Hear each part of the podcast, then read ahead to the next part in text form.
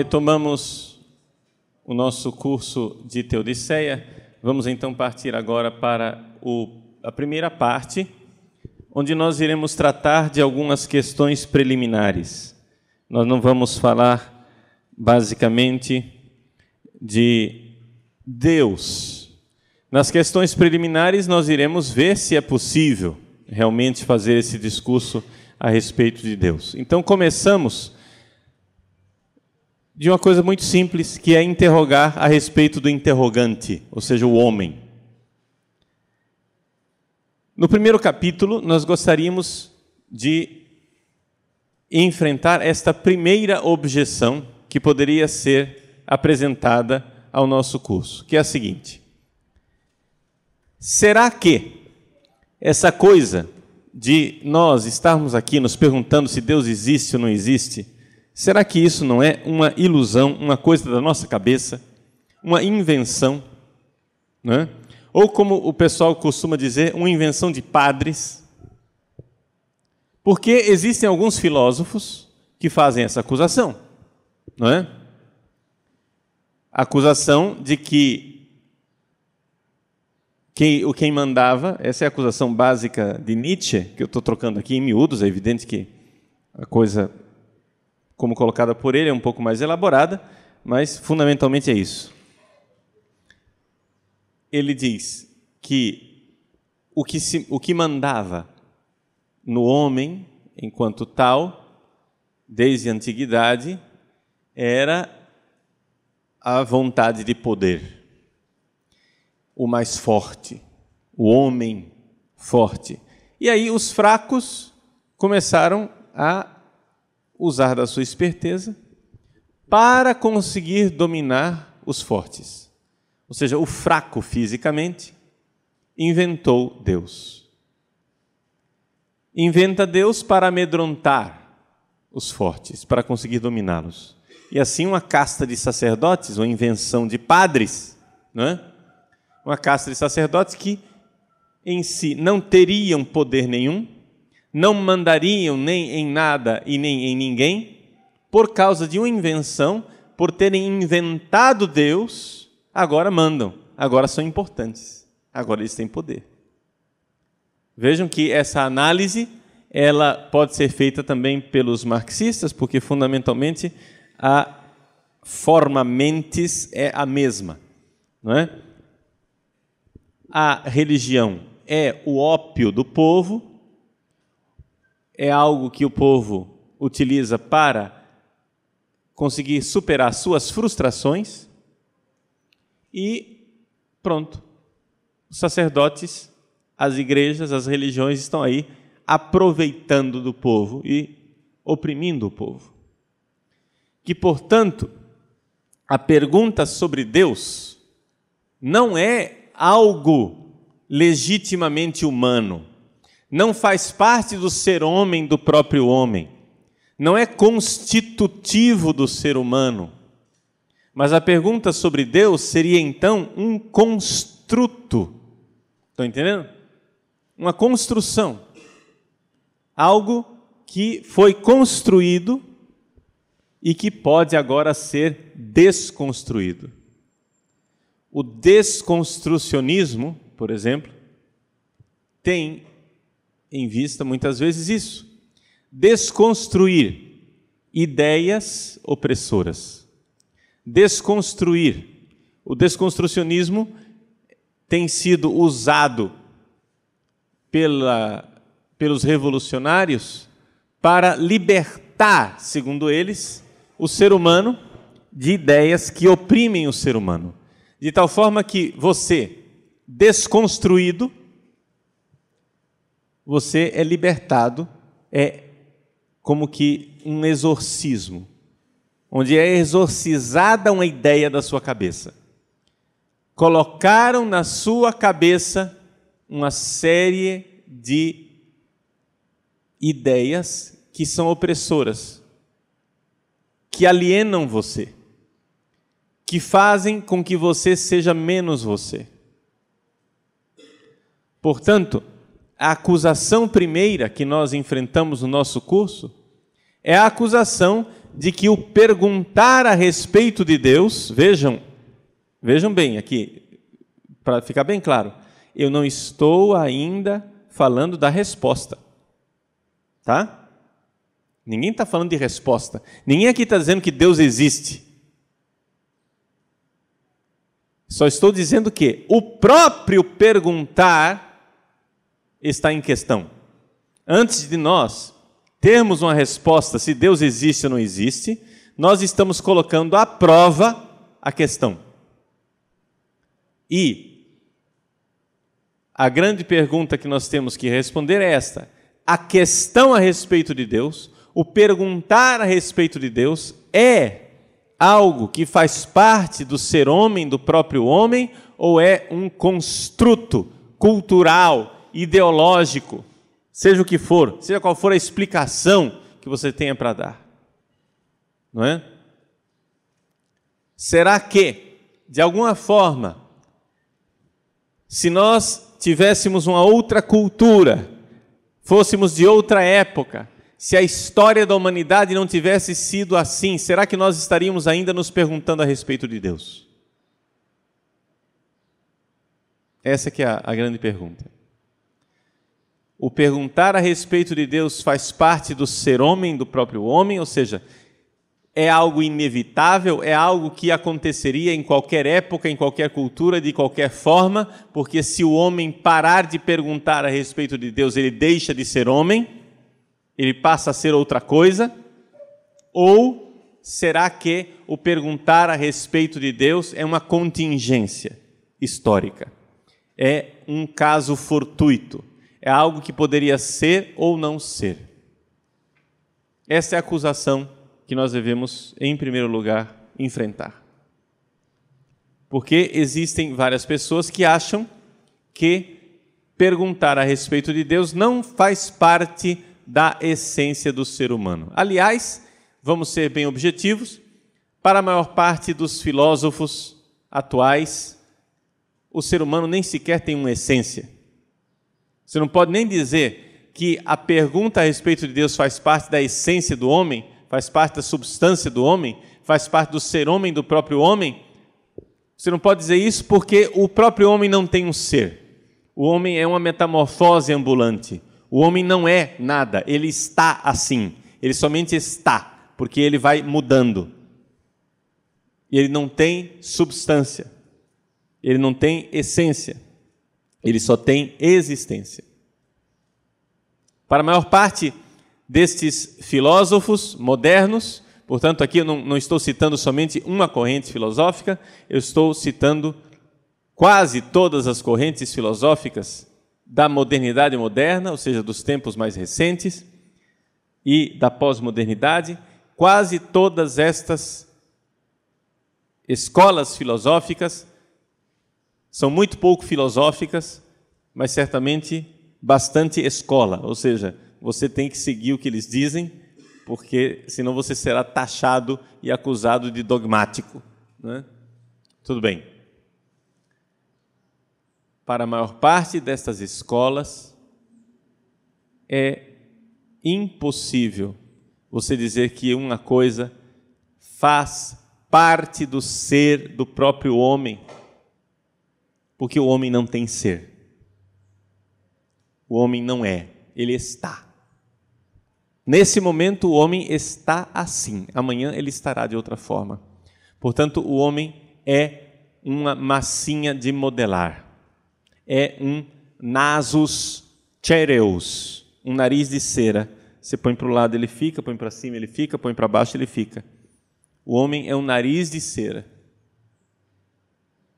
Você pode fazer do homem o que quiser. E vejam que esta concepção de que o homem é plástico é algo né, que pode ser plasmado essa concepção está na cabeça das pessoas no nosso dia a dia. Isso virou cultura, é a nossa cultura. A nossa cultura ela é revolucionária. Eu não estou falando aqui só de acadêmicos, estudiosos, grandes filósofos, grandes eruditos. Não, eu estou falando de pessoas simples como possivelmente são seus pais, seus parentes e amigos lá em casa, que nunca estudaram, que não têm diploma universitário. Na própria mente deles já entrou esta ideia de que o homem é uma massinha de modelar. Quer ver um indício disso? Quando as pessoas começam a raciocinar assim: antigamente, tal coisa era pecado, hoje já não é mais.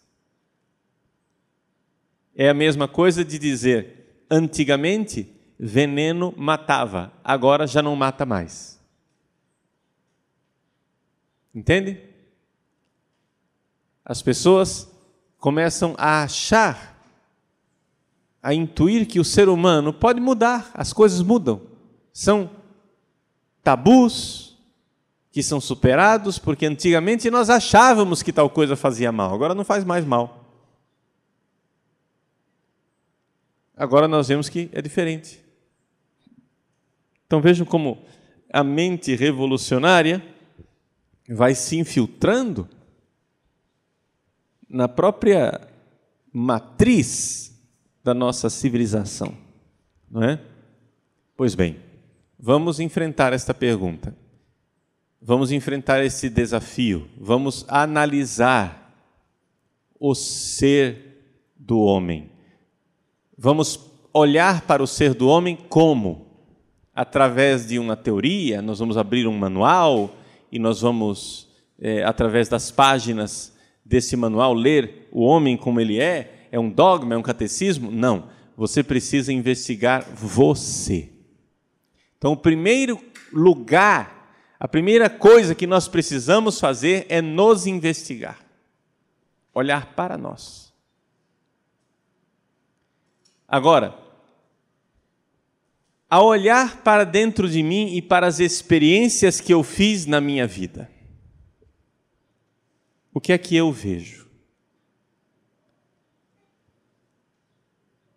Eu vejo que, de alguma forma, eu sou uma tarefa incompleta, uma tarefa colocada a mim mesmo, teoreticamente insolúvel. Essa é a letra A que está na página 3 da nossa apostila. Vamos entender o que é que está dizendo. É? O homem é uma tarefa posta a si mesmo e é teoreticamente insolúvel. Vamos ver se nós conseguimos enxergar isso em nossa própria experiência pessoal. Tarefa posta a si mesmo. Olhe para você e olhe para as pessoas que estão ao seu redor e veja se por acaso o ser humano é como uma vaca no pasto. Ou seja, como é que é uma vaca? A vaca, ela não tem aspiração a absolutamente nada. Ela é. A vaca não é uma tarefa. A vaca não quer chegar a lugar nenhum ela está feliz na sua existência bovina. Manada que ali está. Ela não aspira nada, ela não quer nada. Se nós formos olhar até mesmo a própria mentalidade dos revolucionários, eles querem chegar em algum lugar. Eles aspiram a alguma coisa. E vejam que quando o homem deixa de aspirar a alguma coisa, ele adoece. Essa foi a constatação, por exemplo, que Viktor Frankl fez nos campos de concentração, no campo de concentração de Auschwitz. Vocês sabem a experiência básica que ele teve lá no campo de concentração. O que, aconteceu? As pessoas que estavam no campo de concentração receberam uma notícia, um boato se espalhou pelo campo que em tal data, tal dia, os americanos viriam para libertá-los. Aí eles começaram a esperar aquela data da libertação. Victor Frankl começou a notar que pessoas que, está, que estavam doentes ficaram mais saudáveis. Pessoas que já estavam desanimadas, desalentadas e, e estavam já somatizando uma série de problemas, começaram a ficar bem, começaram a melhorar a saúde. Quando chegou o dia marcado e a libertação não veio, as pessoas ainda seguraram por um tempo aquela expectativa. Seguraram uma semana, quem sabe havia um atraso.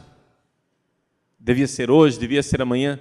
Quando finalmente elas desistiram e viram que a libertação não, veria, não viria, pessoas que estavam bem adoeceram e algumas até mesmo morreram, entregaram os pontos. Foi essa experiência inicial que chamou a atenção de Viktor Frankl, que começou a usar os seus companheiros como laboratório, digamos assim, de observação. Ele começou a, a, fazer uma a grande experiência de viver junto com eles aquela experiência do campo de concentração e olhar como psicólogo como é que cada pessoa reagia.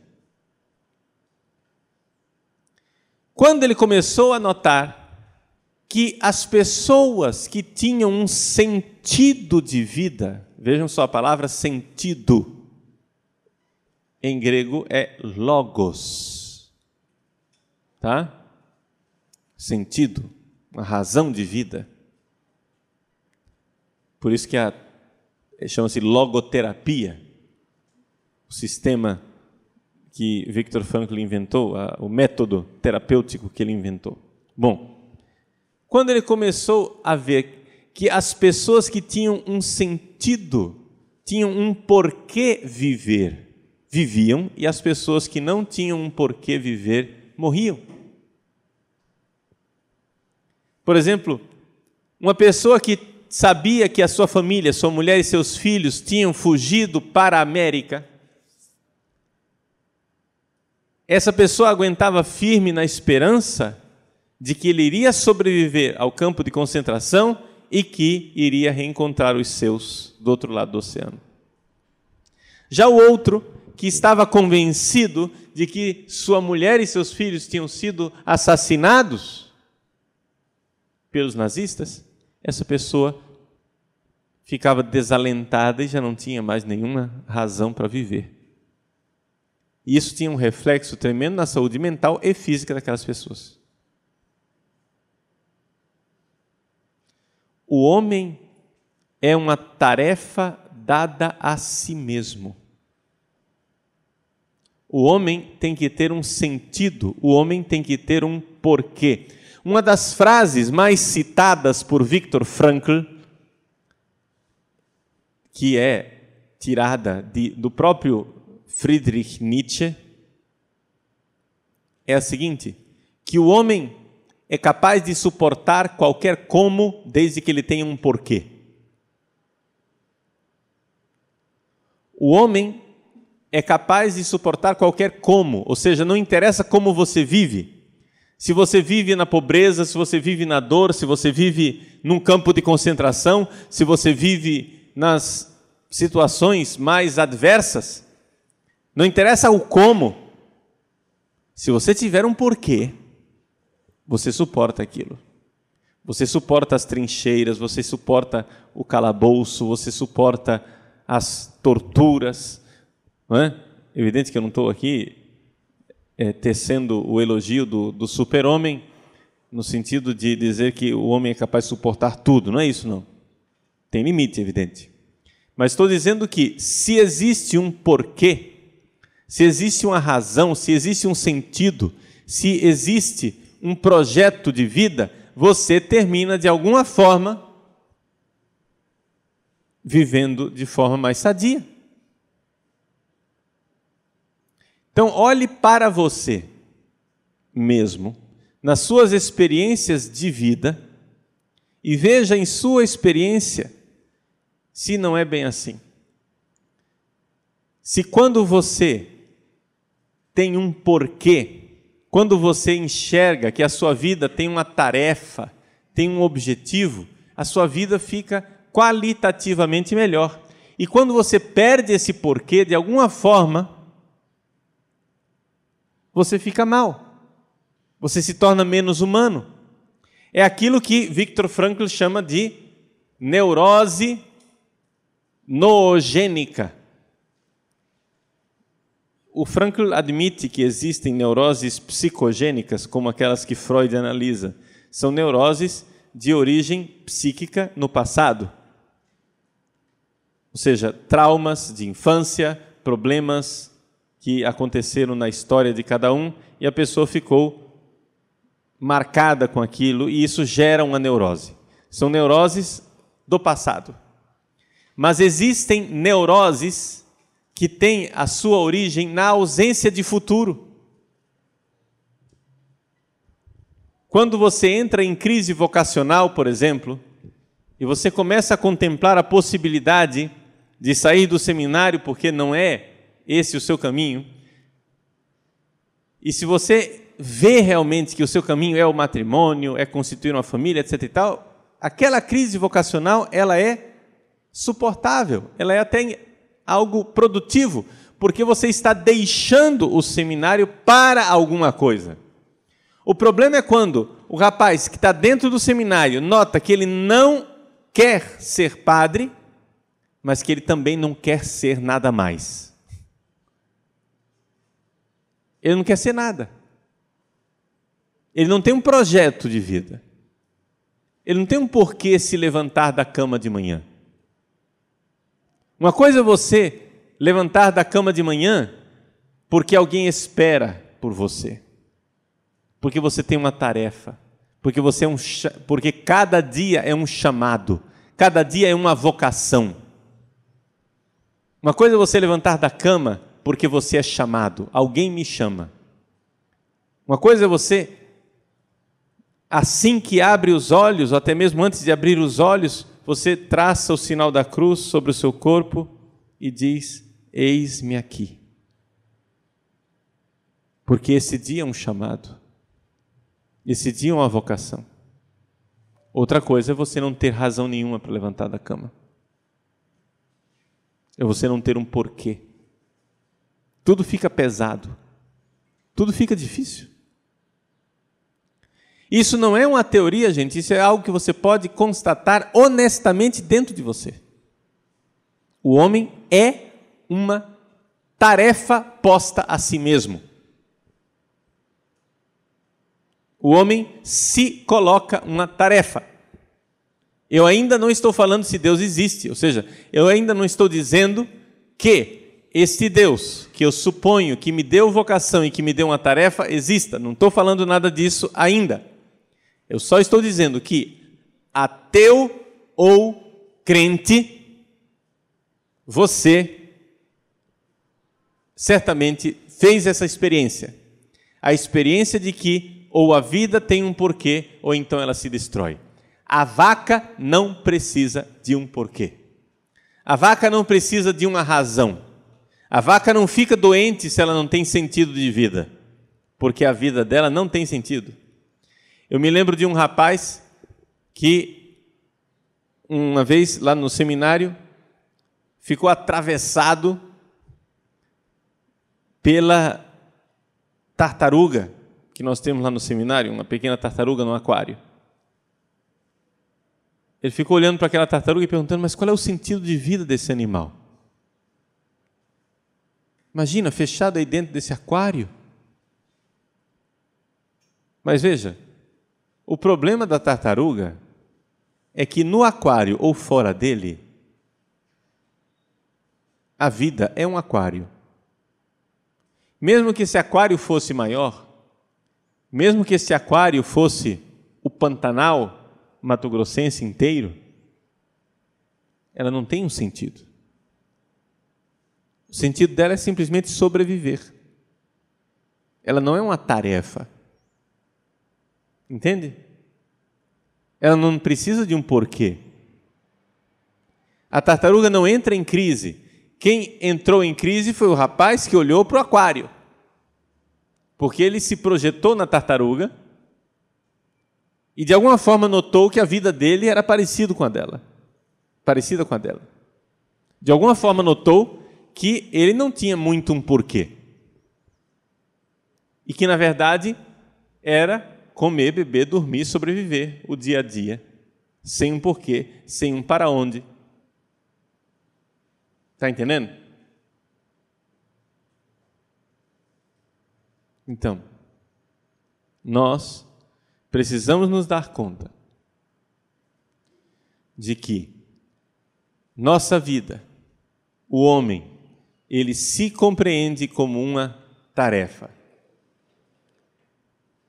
Se compreende como um coração inquieto, diz Santo Agostinho. A nossa apostila cita esta expressão das confissões de Santo Agostinho, que estão nas primeiras linhas da, das confissões de Santo Agostinho. As confissões de Santo Agostinho são uma confissão feita a Deus, não é? Ele escreve suas confissões não para você, leitor, mas para Deus. Deus é o interlocutor dele durante essas confissões. Então ele diz assim: És grande, Senhor, e digno de louvor. Grande o teu poder e a tua sabedoria não tem limites. O homem deseja te louvar. Ele que é fragmentozinho do universo. O homem, na sua mortalidade, e no entanto, apesar do seu pecado, apesar do fato de que vós resistis aos soberbos, o homem quer louvar-te a tua pequena criatura, pequena parte, pequena porção de, sua, da, de tua criatura. Tu o incitas. Deus incita o homem para que louve e que para tenha prazer para que tenha prazer nisso. Quia fetiste nos ad te et inquietum est cor nostrum donec requiescat in te, porque nos fizestes para ti e o nosso coração está inquieto enquanto não repousar em ti. Essa famosíssima frase. Fetiste-nos ad te et inquietum est cor nostrum. Donec requiescat in te. O nosso coração está inquieto enquanto não repousa em Deus. Essa é a confissão de Agostinho. Agora, Agostinho é um crente. Nós estamos aqui fazendo referência a uma experiência que os crentes e os não crentes têm em comum. Porque Agostinho aqui está se recordando da sua vida passada e de uma vida que ele tinha como não crente. E ele hoje que crê, consegue olhar para trás e ver que de alguma forma ele, com o seu coração, já buscava a Deus. E ele diz isto, e ele confessa que é Deus quem incita o coração para buscar. Esta é a explicação do crente Agostinho. Mas se você não crê, você também pode fazer a mesma experiência de ver que você tem um coração inquieto, de que você busca um porquê. Como diz o filósofo evangélico Paul Ricoeur, os filósofos modernos como Nietzsche, Sartre e companhia limitada, na verdade, acham que o homem é uma espécie de animal defeituoso. Ou seja, para eles Deus não existe. O homem procura um infinito, o homem procura, sei lá, uma espécie de satisfação, de realização pessoal, e não irá encontrá-la nunca. Enquanto a vaca no pasto está feliz na sua felicidade bovina, o homem não está feliz. Ele pode ter quanto pasto quiser. O homem é um animal defeituoso porque ele quer algo que não está disponível. Ele quer o infinito. E o infinito não está à disposição porque o infinito não existe, porque Deus não existe. Está entendendo? Então, aqui não interessa se você é Agostinho, crente, ou se você é Sartre, ateu. O que me interessa somente nesse primeiro passo é que você faça uma anamnese, uma recordação dos seus momentos de inquietude, de insatisfação, de desejo de realizar algo na vida. Que você veja que você se experimenta como tarefa. E que isso não existe nos animais. Só isso. Outro problema. O problema é que esta tarefa que nós somos é uma tarefa teoreticamente insolúvel. Ou seja, a dificuldade metafísica que nós enfrentamos não é somente com Deus, mas é uma dificuldade com o próprio homem.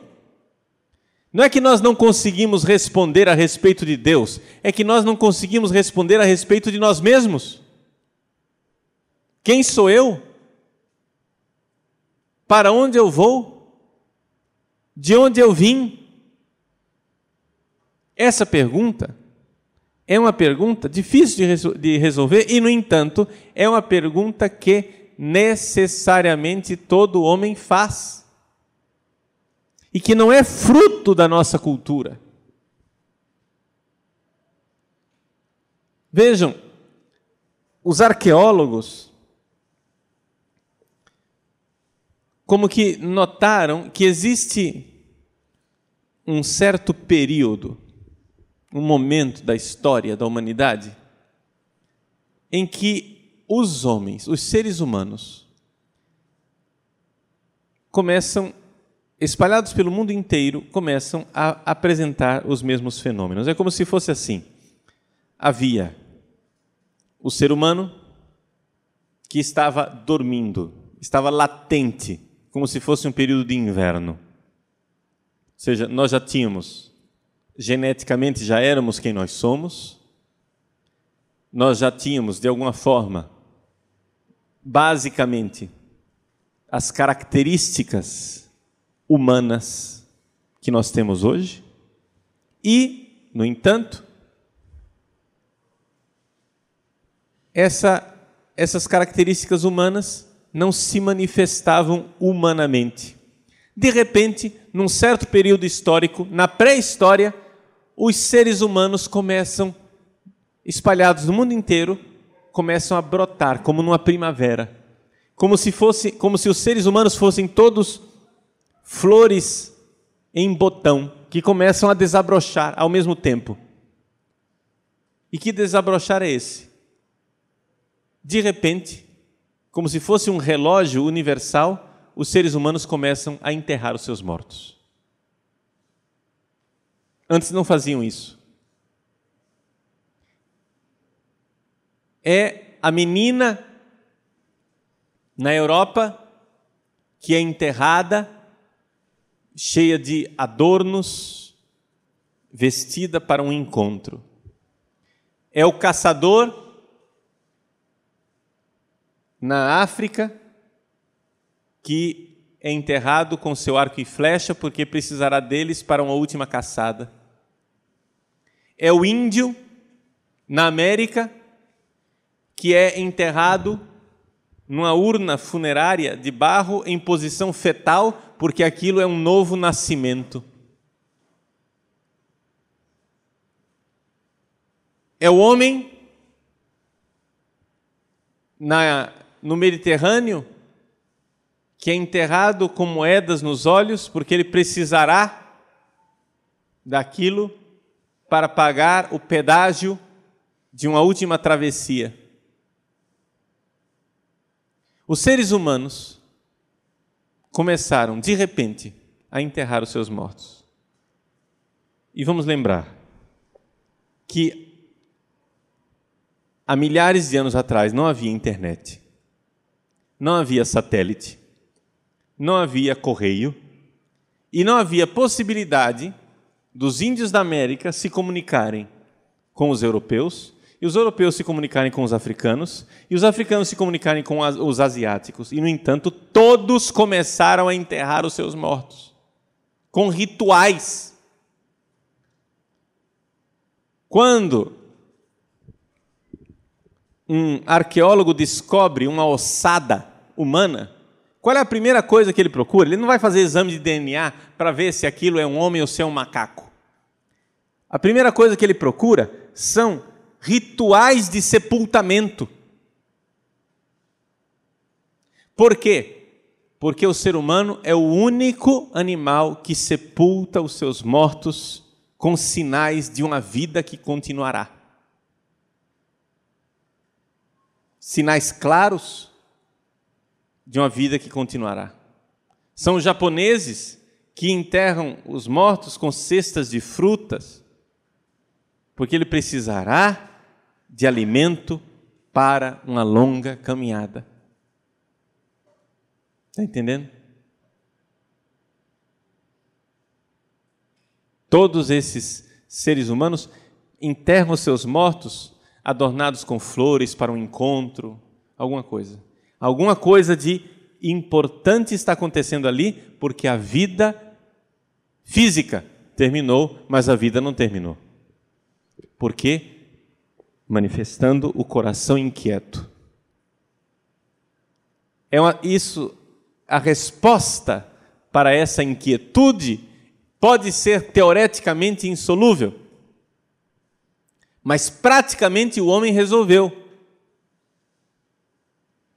O homem resolveu através das suas crenças. Então a pergunta é: é por acaso uma contingência cultural do ser humano sentir-se inquieto diante da vida enquanto tarefa e sentir-se inquieto diante da morte como possibilidade da não possibilidade, como dizem os existencialistas? Isso daí é uma questão que o homem foi iludido por uma casta sacerdotal ou isso realmente faz parte do ser homem do próprio homem? Vamos ser bem objetivos, como diz Chesterton, não é? que um elefante tenha tromba é algo estranho.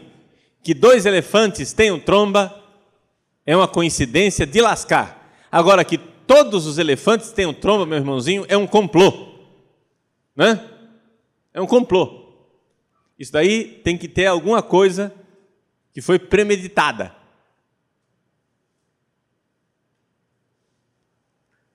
Ou seja, que os seres humanos que um ser humano enterre um morto é algo estranho que dois seres humanos enterrem um morto, um aqui e outro lá na África, é algo, uma coincidência espantosa.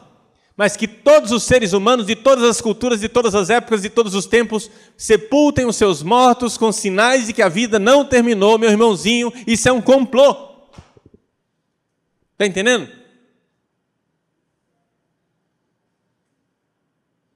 É um complô.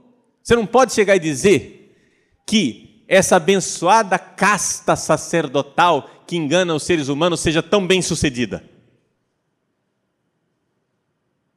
Se isso fosse um construto, se isso fosse uma invenção, se isso fosse uma ilusão, se isso fosse conversa para boi dormir, haveria discordância. Haveria alguma cultura onde isso não existisse? E, no entanto, essa cultura existe. Ah, sabe que cultura é esta? A cultura moderna, ateia. E ela insiste em ir contra todas as culturas de todos os tempos. Ela sim é um construto. Ela sim é artificiosa. A cultura que quer obrigar o homem a não esperar em Deus. A cultura que quer obrigar o homem a não se ver como tarefa, a não buscar um porquê. A cultura que quer obrigar o homem a se aceitar feliz da vida, como angústia, insatisfação, náusea, falta de sentido. Essa é a cultura.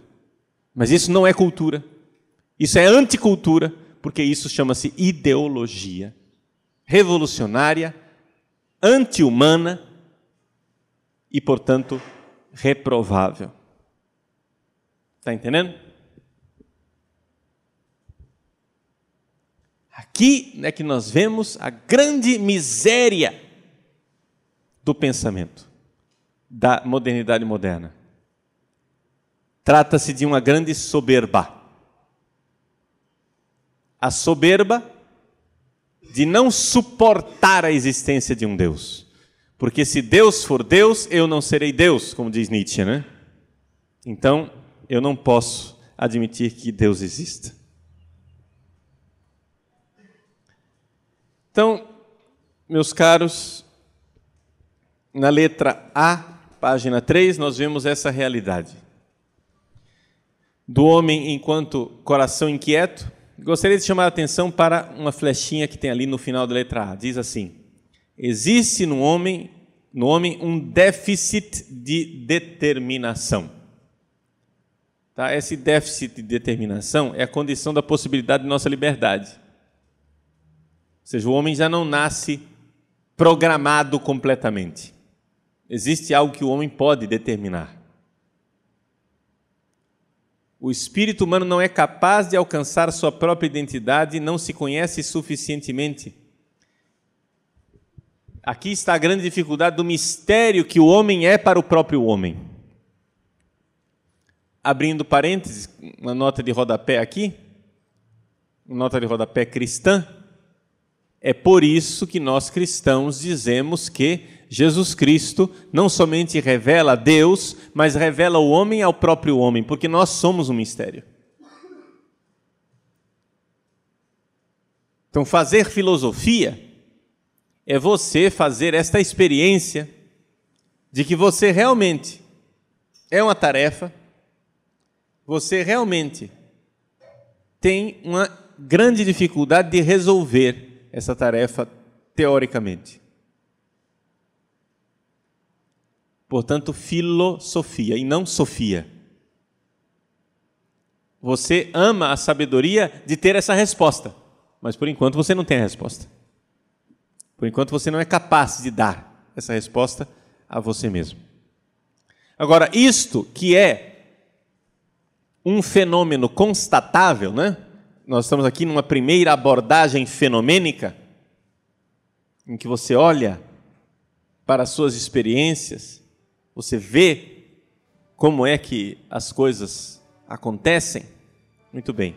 Isso que é um fenômeno constatável, nós podemos então tirar consequências. É o que nós colocamos ali na letra B. Implicações metafísicas da realização prática de si mesmo por parte do homem, realização que não pode ser concluída.